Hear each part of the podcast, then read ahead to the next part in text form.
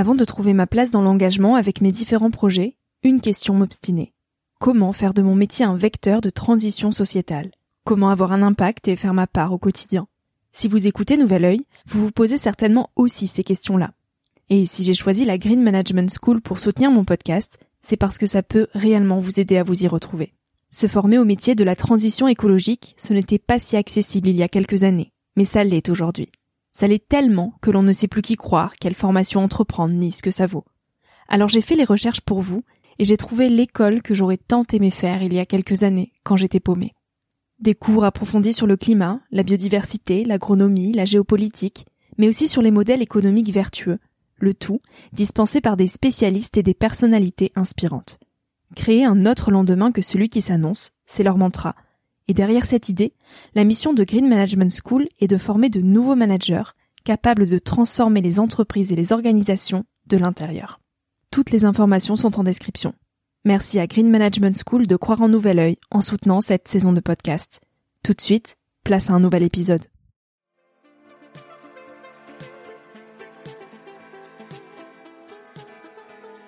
Bienvenue sur Nouvel Oeil, le podcast pour ma génération, les millennials. Je suis Victoria Guillaumont, j'ai 23 ans et je pars à la rencontre de personnes inspirantes qui se sont posées il y a quelques années les questions que nous, on se pose aujourd'hui. À un âge où l'on se cherche, où l'on construit son chemin et où l'on se pose beaucoup de questions sur notre avenir. Alors j'espère qu'écouter le parcours et les conseils de ces personnes qui ont rêvé, osé et qui ont de jolis messages à nous transmettre t'aidera à avancer d'un pied plus sûr dans la vie. Si tu souhaites m'encourager dans cette aventure, N'hésite pas à laisser un petit avis sur iTunes ou sur Apple Podcast et à en parler autour de toi. Tu peux aussi m'écrire sur le compte Instagram Nouvel Oeil et retrouver tous les épisodes sur le site www.nouveloeil-podcast.com. Je t'invite maintenant à emprunter un nouvel œil pour regarder le monde sous un autre angle, pour te recentrer sur ce qui est essentiel et sur qui tu es pour t'aider à trouver ton chemin et surtout à oser.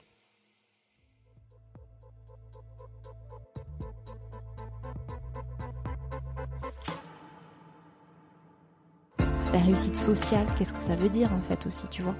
Est-ce que c'est gagner beaucoup d'argent, mais t'es malheureux Enfin, et c'est surtout que la réussite, j'ai l'impression que c'est souvent lié à un but. Genre j'ai réussi ma vie si j'ai atteint ça, si. Et ça, ça me parle tellement pas en fait. Moi, ce qui m'intéresse, c'est le chemin. Tu vois, c'est d'être sur le chemin. C'est ça qui me remplit. Je crois que ça peut être chouette de s'autoriser à rêver.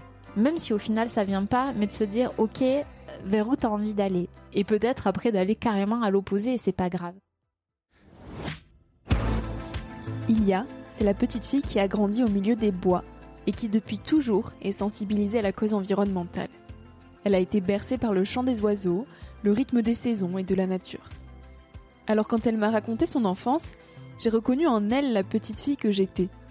Elle aussi se posait des questions, beaucoup de questions, sur le sens de tout ça, de la vie, de qui elle était. Alors que moi je suis allée chercher des réponses en tendant mon micro jaune, a elle, a été appelée par des études de psychologie. Elle a fait son petit bout de chemin au fil de rencontres, en saisissant les opportunités qui s'offraient à elle. Et en 2017, elle surfe sur la vague de l'influence pour diffuser du contenu autour d'un seul et même message. L'importance de relier l'esprit, l'âme, le corps et l'image. C'est à travers le partage qu'il a rend à sa manière le monde un peu plus doux. Elle se décrit comme une grande curieuse, mais il y a c'est aussi la douceur, le sourire, le soleil, et ça fait du bien de croiser la route de personnes aussi énergisantes. Enregistrer cet épisode a agi sur moi comme une thérapie. Alors je ne vous en dis pas plus sur le contenu de notre discussion, et je vous laisse faire de cette écoute une jolie balade thérapeutique. Salut Ilia. Salut. Merci de m'accueillir chez toi. Je suis ravie de te tendre mon micro. Avec plaisir. J'ai eu la chance d'interviewer Ferdinand il y, a, bah, il y a un an. Donc, ma fille était née déjà? Alors, je sais pas. Tu sais plus. Je sais plus du tout. Mais en plus, on l'avait fait à, distance avec Ferdinand et je me souviens, j'avais été frustrée. Je me suis dit, mince, je l'ai pas rencontré en vrai. Et puis, il y a eu le Covid. Enfin, c'était compliqué. Et donc là, euh, bah, je te tends aujourd'hui mon micro à toi. Et en plus, j'ai eu la chance de rencontrer Ferdinand. Donc, c'est merveilleux. Il y a, j'ai l'habitude de présenter en une phrase euh, l'invité que je reçois. Mais en fait, c'est, j'ai eu du mal à te décrire en une phrase. Alors je sais pas pourquoi, mais c'était pas fluide. Je me suis dit mince, je sais pas comment la, bah, la caractériser, donc je vais lui demander. Euh, toi, en quelques mots, comment tu pourrais te décrire euh, Pas forcément en, décrivant ce que tu fais au quotidien, mais en me disant qui tu es toi. Ça me fait rire parce qu'au moment où t'as dit ça, je me suis dit ah trop bien. Enfin, un moment, on va pas me demander de me présenter parce que je galère à chaque fois et elle va me dire qui je suis, tu sais. ça va m'aider. Non. Je pourrais essayer si tu veux. Merci, c'est sympa. en fait, tu me refiles la patate chaude. Alors, très bien. Pas parce que je fais, euh, c'est une bonne une bonne question parce qu'on dit souvent euh, qui euh, qu'est-ce qu'on fait pour plutôt que de dire qui on est. je dirais que je suis quelqu'un de super curieux depuis toute petite et c'est ça je crois qui m'anime au quotidien à la fois dans comprendre le monde qui m'entoure, mieux me comprendre moi. Alors ça c'est une sacrée aventure. et qui en fait m'a guidée tout au long de ma vie à découvrir des nouvelles choses, à explorer. J'adore explorer, découvrir. Tu vois, je pense que c'est vraiment quelque chose qui un peu le fil rouge chez moi. Et aujourd'hui, bah, je crois que tout ça, ça m'a amené à, avoir créé peut-être une, une vie, une sorte de métier, si on peut dire, qui me parle. Effectivement, là, pour le coup, en, en étant aussi euh, professeur de yoga, mais pas que, il y a plein de, de petites casquettes que j'ai. Mais pour comprendre qui tu es aujourd'hui, je trouve que c'est important euh, toujours de revenir à l'enfance pour savoir quelle petite fille tu étais. Est-ce que tu peux nous parler de l'environnement dans lequel tu as grandi et l'éducation que tu as reçue? Alors, moi j'ai grandi au milieu de la forêt, euh, à la campagne, à à peu près 40 minutes de Toulouse. Mon papa avait fabriqué la maison, enfin il avait fait les plans de la maison, fabriqué la maison, donc euh, avec un ami, enfin qu'il avait payé, mais donc vraiment très écolo le plus mmh. possible. Euh, avec une chaudière à bois. Euh, et ils n'ont, je crois, pas fait de prêt. C'était pas du tout, ils voulaient pas euh, participer à ce système-là. Euh, donc la maison s'est construite au fur et à mesure. Je crois qu'on a eu du carrelage, j'avais 16 ans dans la maison. C'est juste une chape de béton, mais j'en ai jamais souffert. C'était trop bien. En été, il faisait trop chaud. On mettait de l'eau, tuyau d'arrosage dans le salon et ça rafraîchissait la maison.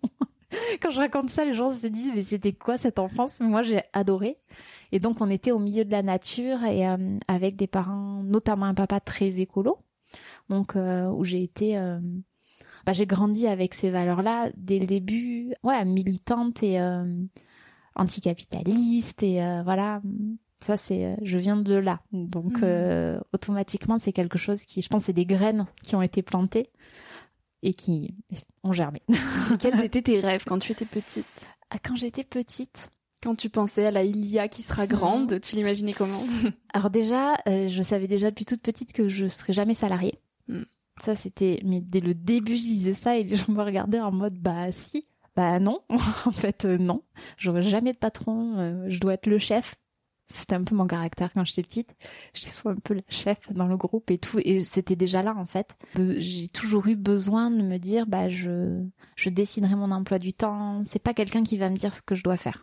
Alors j'ai voulu être avocate, j'ai voulu être juge pour enfants. Là pour l'instant, je pense que quand même t'as quand même un petit peu des bosses au-dessus de toi, mais j'ai voulu être décoratrice d'intérieur. J'aurais jamais pensé être prof de yoga et faire ce que je fais aujourd'hui, mm. mais au final, c'est parfait. Ouais, finalement, tu as fait des études de psycho. Ouais. Qu'est-ce qui t'a amené à ça? Ouais, vois, j'ai oublié de dire psycho.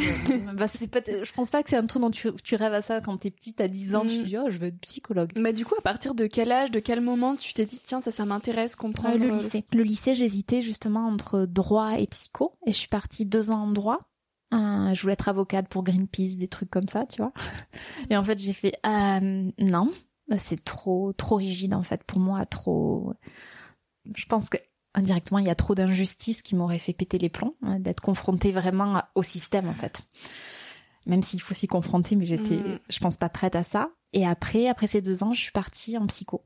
Bah, j'avais, je crois, franchement, je pense que si les gens te disent qu'ils vont en psycho pas pour se comprendre eux, c'est qu'ils mentent un peu à mon avis. On va bien sûr faire des choses. Enfin, la psycho, c'est aussi une manière dans un premier temps de, ben, je sais pas si c'est comprendre ses névroses, mais un petit peu quand même. Tu vois, se dire comment je fonctionne et comment je peux peut-être aller mieux aussi. Qu'est-ce que tu as compris de plus important sur toi pendant ces études? Hmm, Que je que en fait c'était qu'on te dit plein de choses, mais que par contre c'est à toi de retenir ce qui te parle.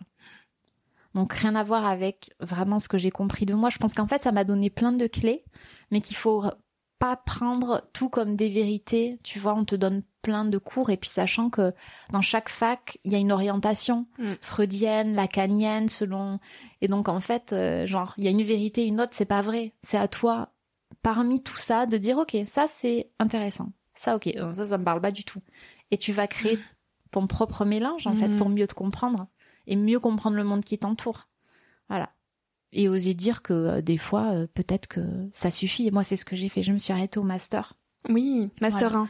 Ouais. Pourquoi? Euh, j'en pouvais plus Qu'est-ce qui te dérangeait?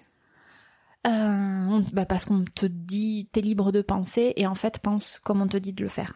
Et ça c'était juste plus possible en fait. Et surtout ce qui me manquait, mais alors énormément, c'était le corps. Moi j'avais l'impression que on parlait que de la tête, que du mental, que le corps était vu comme un que comme une série de symptômes, tu vois, mais que l'intelligence du corps en elle-même on l'oubliait en fait.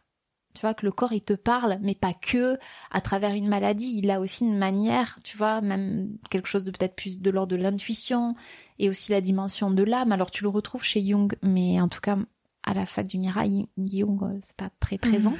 Donc moi ça c'est quelque chose qui m'a manqué. J'ai envie de dire, je, je ne suis pas qu'un mental en fait. Et alors, qu'est-ce qui t'a vraiment euh, plongé dans la spiritualité finalement?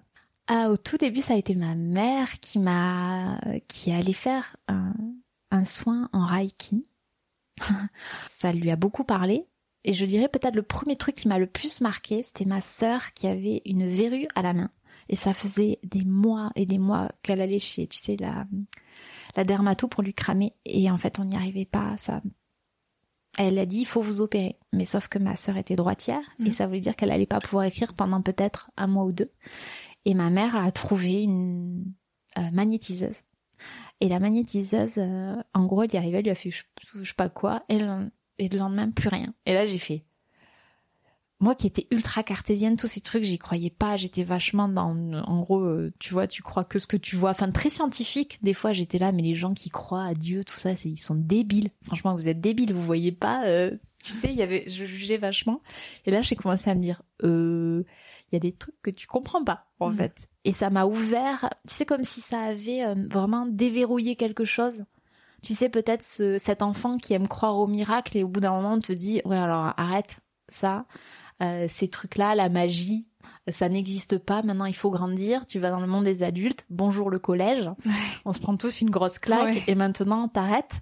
Eh ben, je crois que ça, c'est comme si ça avait re, tu sais, rouvert cette petite porte-là et dire, attends, il y a peut-être autre chose en fait. Tu vois? Et là, ça a été le début d'une reconnexion à, à autre chose que ma tête.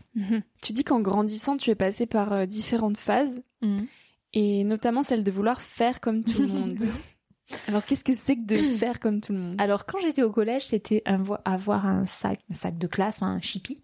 Mm. Je suis plus, plus jeune, plus vieille que toi, donc euh, je sais pas si toi t'as eu ça, mais nous c'était les sacs c'était. Eastpak. Eastpak, ça Ouais. c'était après. Euh, en fait, c'est tous ces trucs de faire comme font les copains, euh, tu vois, de bah, quand t'as des parents qui, en tout cas, notamment un papa qui est très en mode, euh, ça n'a aucun intérêt de payer de la marque, ce que je peux comprendre maintenant. Bah, pour moi, c'était quelque chose je voulais faire comme les autres, en fait, avoir euh, mon agenda de marque, mon, mon ma trousse, euh, et, et et je crois que c'est quelque chose que je, par lequel j'avais besoin de passer. Tu vois, le monde de la consommation.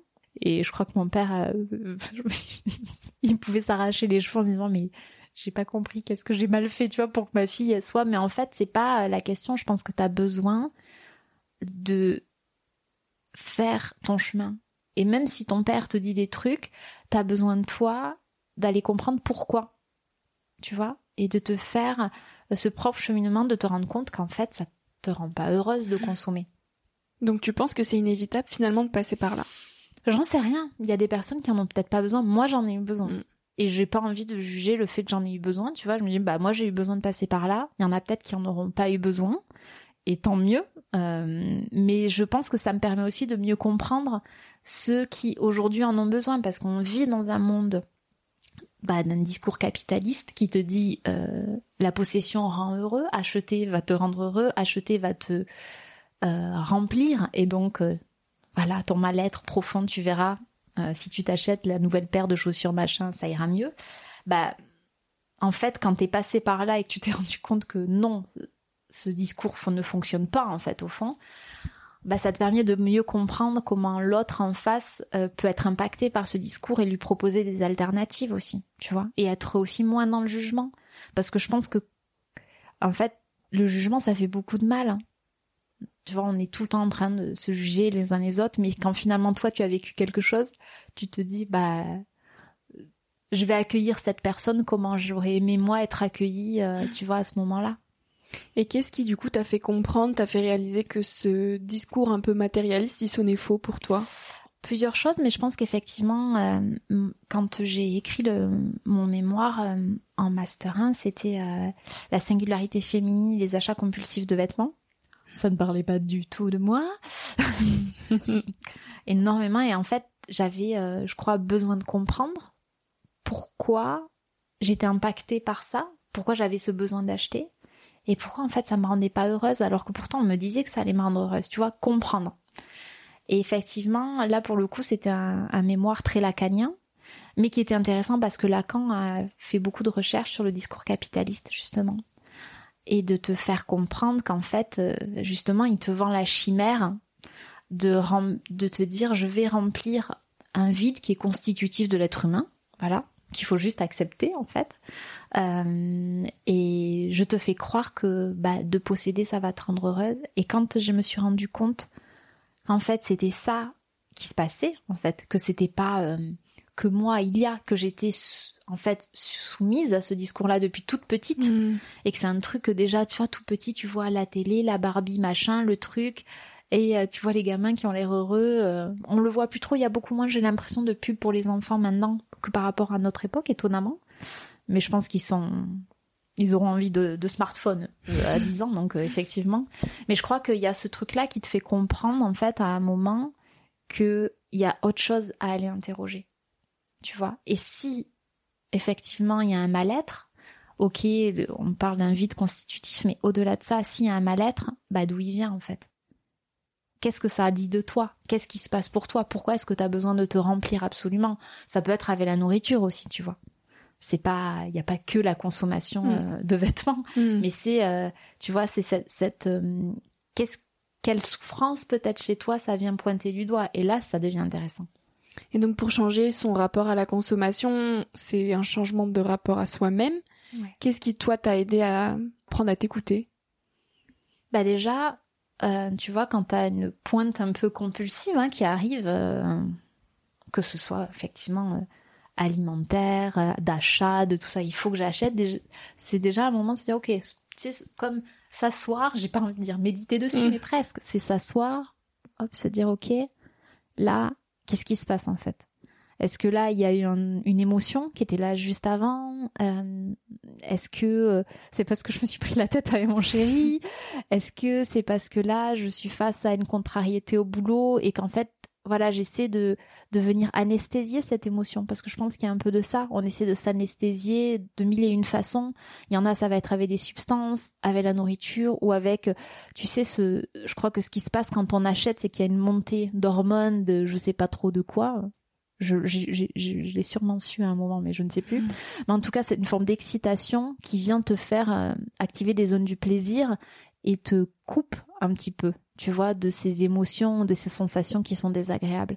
Et je crois qu'à un moment, c'est arrêter de les fuir et d'aller dire, ok, je vais aller les voir. Mais euh, comme on est dans une société où on te dit, euh, regarde ton smartphone, va sur Instagram plutôt que d'aller voir ce qui se passe à l'intérieur, ça demande une vraie euh, une discipline d'une certaine façon, tu vois. Et des fois, tu vas te faire embarquer, tu vas dire, ouh punaise, j'ai quatre sacs là, qu'est-ce qui s'est passé? C'est comme si tu sortais un peu d'un mauvais rêve. Euh, tu sais, pas d'un mauvais rêve, mais un peu comme si tu étais presque sous hypnose et derrière tu fais, oula, j'ai fait n'importe quoi. Et d'autres moments où tu vas peut-être t'en rendre compte au moment où tu vas ouvrir ton paquet de gâteaux, ou peut-être qu'avant tu vas aller prendre ton paquet de gâteaux et te dire, attends, qu'est-ce qui hmm. se passe en fait là? Qu'est-ce que qu'est-ce que je veux pas voir? Peut-être c'est un peu ça aussi, tu vois. Et quels outils t'ont aidé, toi, pour euh, justement apprendre à te connaître et, à changer tout ce, tout ce mode de vie de trucs. Parce que parfois, on a, on a beau le savoir, mais on, se sent un peu démuni en disant, mais je commence par quoi, en fait? Parce que, ok, j'en suis conscient, mais euh, c'est un peu vertigineux tout Le premier truc, j'ai envie de dire, c'est déjà d'être doux avec soi. et se dire que si tu as besoin de manger un paquet de gâteaux parce que t'es pas bien, vas-y, mais mange-le en conscience que en fait ça vient euh, te servir de doudou et c'est ok. Tu vois, mm. je crois que ça c'est la première étape en fait, c'est mettre de la conscience dans les choses. Euh, par exemple, moi là, euh, bah, je suis rentrée du jeûne et effectivement, je j'avais pas mal d'émotions, des trucs pas pas nécessairement faciles au niveau perso, et je sentais que j'avais envie de manger une pizza. Sauf que je faisais ma remontée alimentaire et j'étais là, c'était pas du tout le bon moment. Euh, bon, je m'en suis fait une en, mode, euh, je pense que personne dirait que c'est une pizza sauf moi à ce moment-là parce que c'était très light, mais euh, je savais que j'en avais besoin et en conscience, je me suis dit j'ai besoin de ça là pour gérer ces émotions qui sont difficiles pour moi et je vais le faire. Tu vois? Et c'est aussi juste être comme une bonne maman avec soi et arriver à, voir quand est-ce que c'est le moment de dire attends là, euh, tu reposes le paquet de gâteaux, t'arrêtes de déconner, et le moment où c'est de dire non, là t'en as besoin. Tu vois, t'en as besoin, t'as besoin de ça, c'est ok. Ça c'est la première étape. Après, ça va être euh, peut-être d'aller observer ça dans pas dans les moments entre guillemets de crise. tu vois, le reste du temps. C'est à ça que va servir une thérapie, c'est à ça que va servir euh, euh, peut-être d'aller faire des retraites, d'aller faire même un jeûne, des stages qui vont à un moment t'amener à dégrossir un petit peu, enlever des couches de l'oignon pour dire ouh, il y a un petit truc là qui attend d'être vu, tu vois. Et souvent en fait, on attend d'être dans la crise pour gérer alors qu'en fait si tu vas à un autre moment, c'est plus doux. Hmm. Tu vois et même si la crise va te permettre très souvent de repérer sur quelle couche il faut travailler. Mais ça, c'est une autre étape. Après, je pense qu'effectivement, tout ce qui va être méditation, yoga, passer par le corps, en fait. C'est-à-dire qu'à un moment, t'es dans ta tête non-stop. Enfin, je sais pas si toi c'est le cas, mais alors moi, ma tête, euh, voilà. Et à un moment, c'est de se dire, oula, là, je suis trop dans ma tête maintenant. Et si je redescendais dans mon corps? Peut-être que ça peut être en allant courir, ça peut être en allant danser, ça peut être en chantant, en criant un bon coup. Chacun va trouver en fait ça, ou peut-être en faisant de l'art, en dessinant mais c'est en, fait à un moment en, lâchant un petit peu l'histoire que te raconte ton mental, de te dire t'as besoin de te remplir, t'as besoin de faire ci, t'as besoin de faire ça. À un moment, il faut le, c'est comme s'il fallait le court-circuiter avec autre chose. Et cette autre chose, généralement, c'est le corps. Et comment tu te positionnes par rapport à l'avenir? Parce que euh, tu vois en master 1 tu t'es mm. dit ok j'arrête parce que ça me parle plus mais alors à ce moment-là tu fais quoi en fait? Est-ce que t'as peur? Est-ce que t'as des plans comme on a l'habitude de dire alors c'est étonnant euh, en fait le fait d'avoir fait ça ça m'a comme euh, autorisé à aller faire un truc où je pensais que j'allais décevoir mes parents notamment mon père parce que j'ai commencé j'ai fait du coaching en images donc le truc que moi je jugeais comme étant très superficielle. Donc c'était accompagner euh, les femmes, euh, oui les hommes aussi, j'en ai eu un petit peu, bah encore une fois à s'aimer, mais effectivement aussi à travers de leur image. Mais maintenant je comprends à quel point ce n'est pas superficiel, dans le sens où c'est juste arriver à habiter son corps et ce que tu vois de toi et ce que tu donnes à voir de toi, mais au plus près de, ce que, de qui tu es. Hmm. Et quand tu sens que bah, qui tu vois dans le miroir, ça correspond quand même plutôt bien à qui tu sens à l'intérieur. Il y a une forme de cohérence, quelque chose qui, qui s'installe, qui est quand même très agréable au quotidien à vivre. Et effectivement, ça peut passer par des choses qu'on peut penser superficielles comme des vêtements, euh, du maquillage, les cheveux. Mais en fait, tout ça, c'est d'imaginer euh, ça comme euh, des outils, tu vois, à s'approprier en fait. Juste pour dire, ouais, là, Ouais, là c'est ça c'est moi. Et c'est pas parce que j'ai vu dans le magazine que c'était à la mode. On s'en fout de tout ça. C'est parce que ça c'est moi. Et peut-être que dans six mois ce sera différent. Mais ça c'était vachement important. Mais sur le moment j'ai vachement jugé ça, mais je me suis dit t'as envie de le faire, vas-y fais-le. Et j'y suis allée.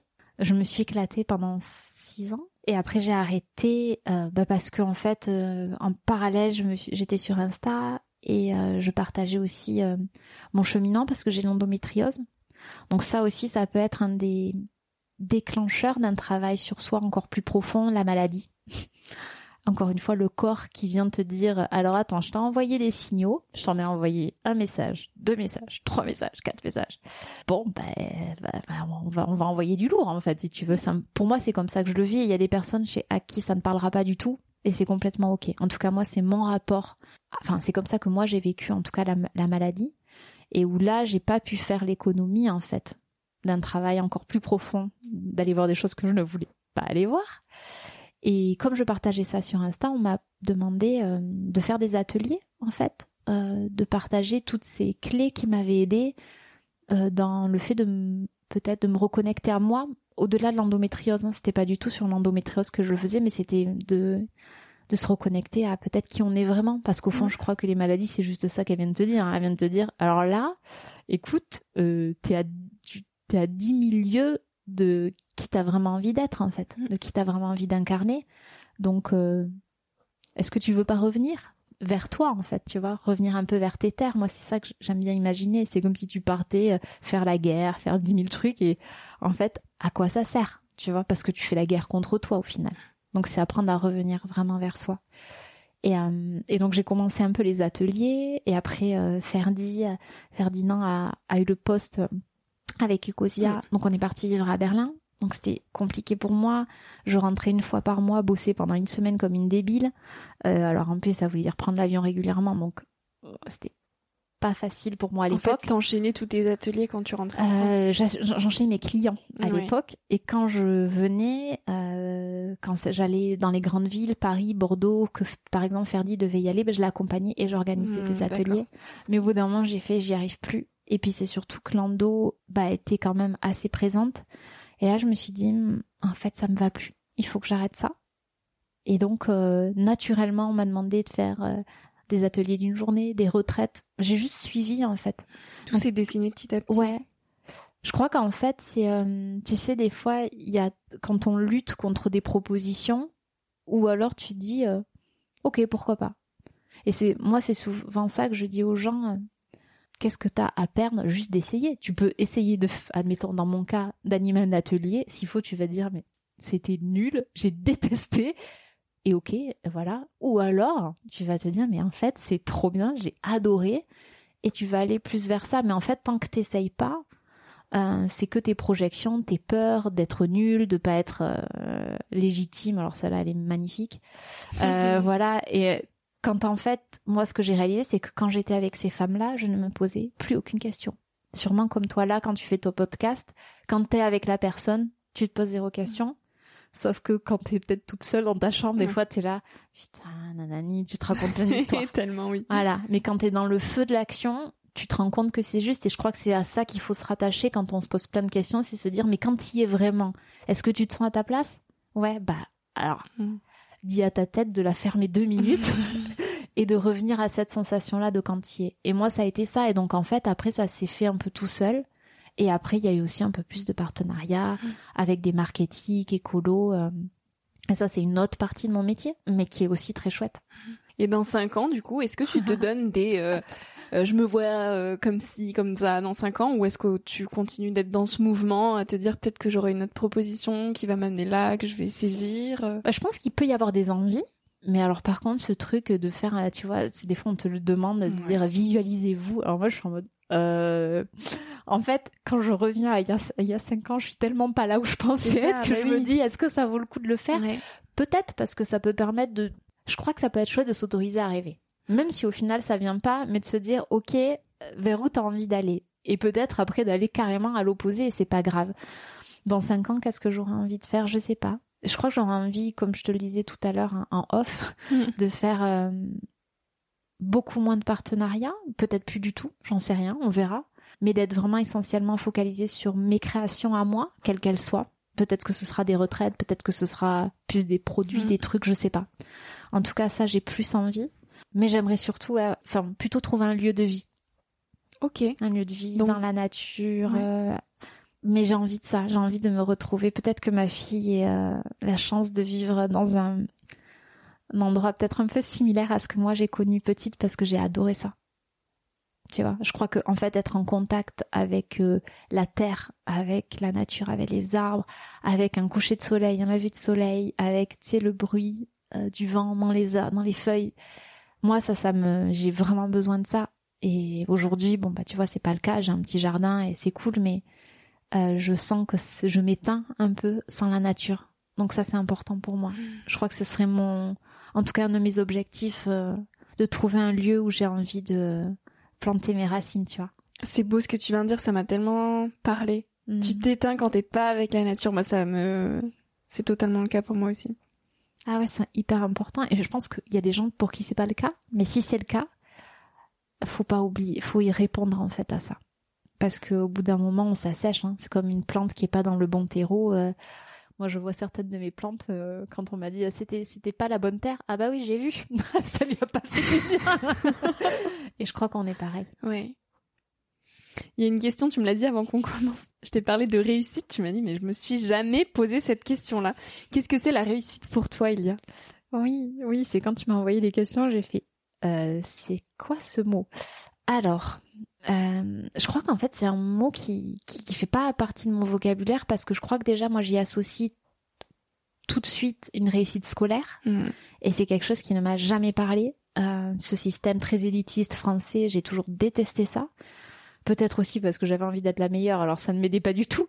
Euh, mais en fait, c'est quelque chose qui, qui en tout cas me faisait pas du bien. Donc pour moi, la réussite, c'est un truc que je, qui je pense fait plus de mal qu'autre chose. En tout cas, de valoriser ce, ce mot-là tout le temps à, toutes tes sauces. La réussite sociale, qu'est-ce que ça veut dire en fait aussi, tu vois?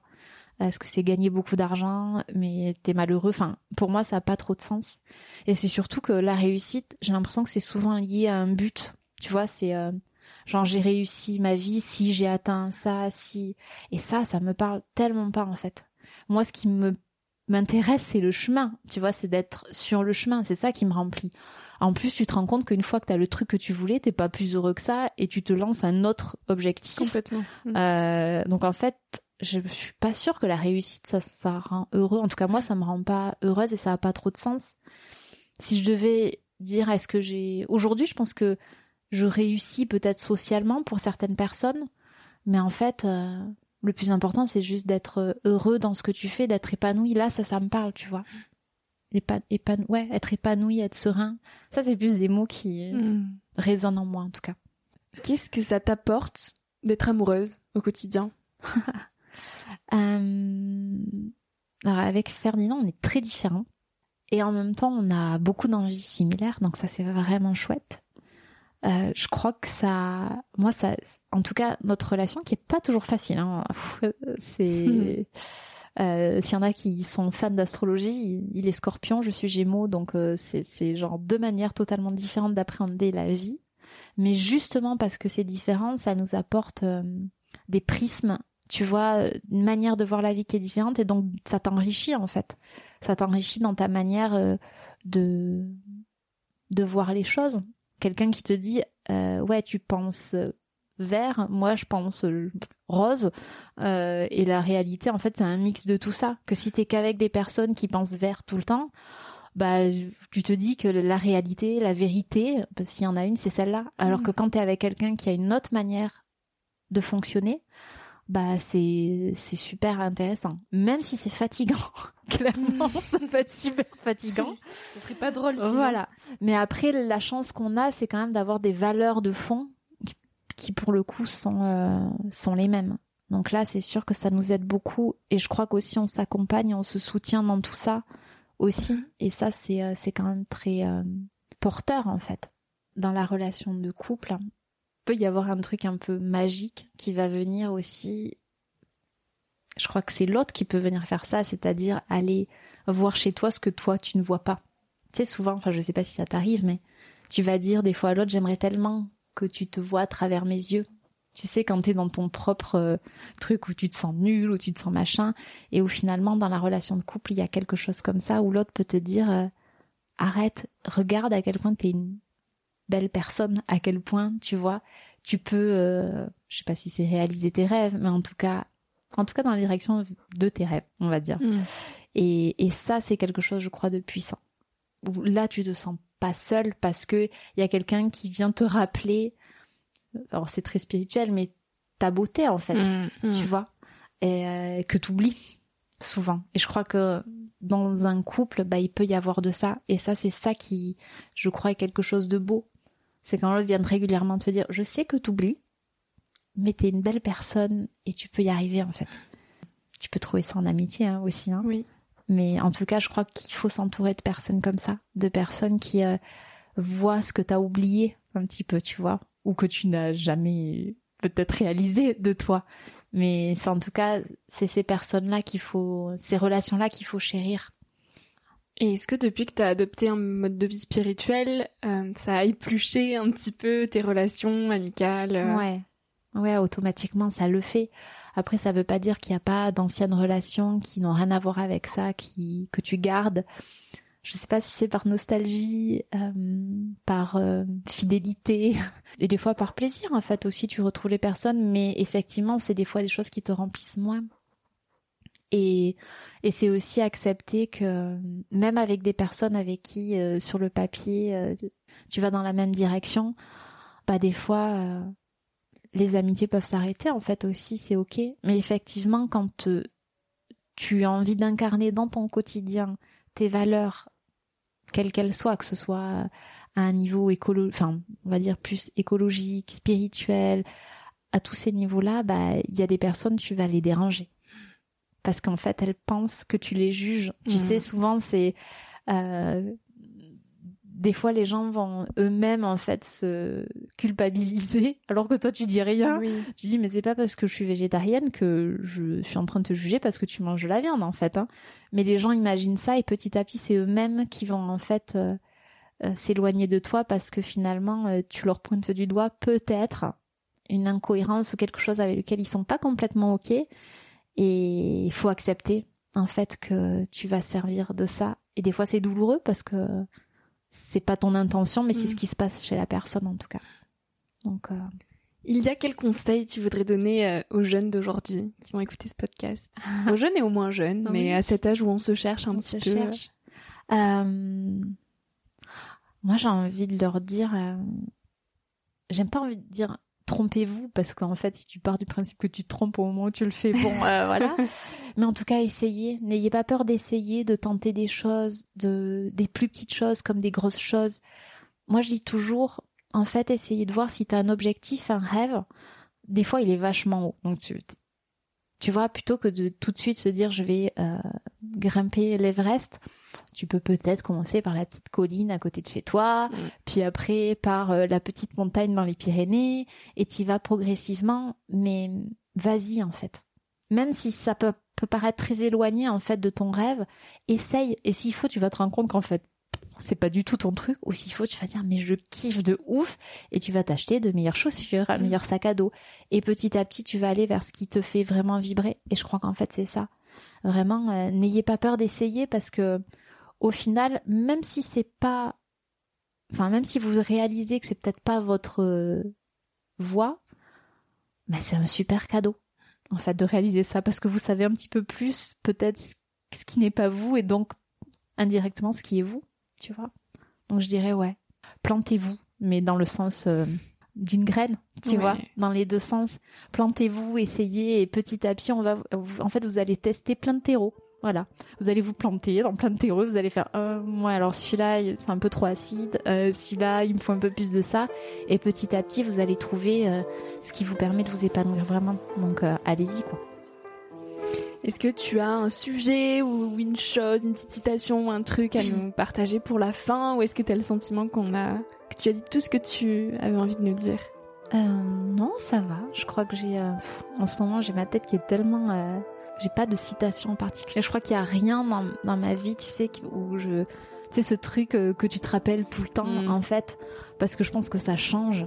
Mais euh, je crois, en fait, s'il y a une phrase, si, que j'ai envie de partir, peut-être pas une phrase, mais en tout cas quelque chose, c'est de dire vraiment aux, jeunes aujourd'hui de se faire confiance parce qu'ils savent. En fait, on, te conditionne dans le fait de te faire croire que les autres savent mieux que toi. La société sait mieux que toi, tes profs savent mieux que toi, tes parents savent mieux que toi. Tu vois, et que toi, en fait, il faut juste que tu grandisses et que quand tu seras adulte, tu verras bien. Non, Vraiment, euh, c'est pas vrai. En fait, c'est juste les adultes qui sont chiants par moment et qui sont et qui rêvent plus, qui s'autorisent plus à rêver. Donc euh, vraiment faites-vous confiance parce que je crois qu'au final, souvent les, les en vieillissant, tu sais, ils font des crises de la cinquantaine et des burn-out et des machins pour revenir à peut-être des rêves qu'ils avaient à 20 ans et qu'on leur a demandé d'abandonner. Donc euh, peut-être évitez-vous le burn-out. Et allez-y direct en fait. Ben, merci de le rappeler. Merci beaucoup Ilia pour cet échange. Avec plaisir. merci à toi d'avoir écouté l'épisode jusqu'ici. J'espère que ce moment t'a inspiré, qu'il t'a questionné ou fait rêver d'une manière ou d'une autre. Si tu souhaites retrouver les notes de cet épisode et suivre toutes les aventures de Nouvel Oeil, retrouve-moi sur le site internet www.nouveloeil-podcast.com. Aussi, tous les mois, je t'écris sur la newsletter de Nouvel Oeil. J'y partage des inspirations, des nouvelles, des astuces et des petites choses qui font notre quotidien. Tu pourras t'y inscrire directement sur le site. Si tu souhaites m'écrire pour me poser des questions, me faire des suggestions d'invités ou me donner ton avis tout simplement, tu peux le faire directement via Instagram sur la page Nouvel Oeil. Je réponds à tout et ça me fait toujours énormément plaisir de recevoir vos messages. Aussi, toute dernière petite chose, si tu souhaites m'encourager dans cette merveilleuse aventure, la meilleure manière de m'aider, c'est tout simplement d'en parler autour de toi, de partager cet épisode s'il t'a plu, et de me laisser un petit avis sur Apple Podcasts ou iTunes. Ça prend vraiment deux minutes, promis, et je t'assure que ça fait toute la différence. Si on en est là aujourd'hui, si Nouvel Oeil grandit autant chaque semaine, c'est grâce à vous tous, à celles et ceux qui ont relayé l'aventure et qui m'encouragent chaque jour. Alors un immense merci. Je te dis à la semaine prochaine pour euh, de nouvelles aventures. Et en attendant, savoure la vie comme il se doit et fais des choses folles.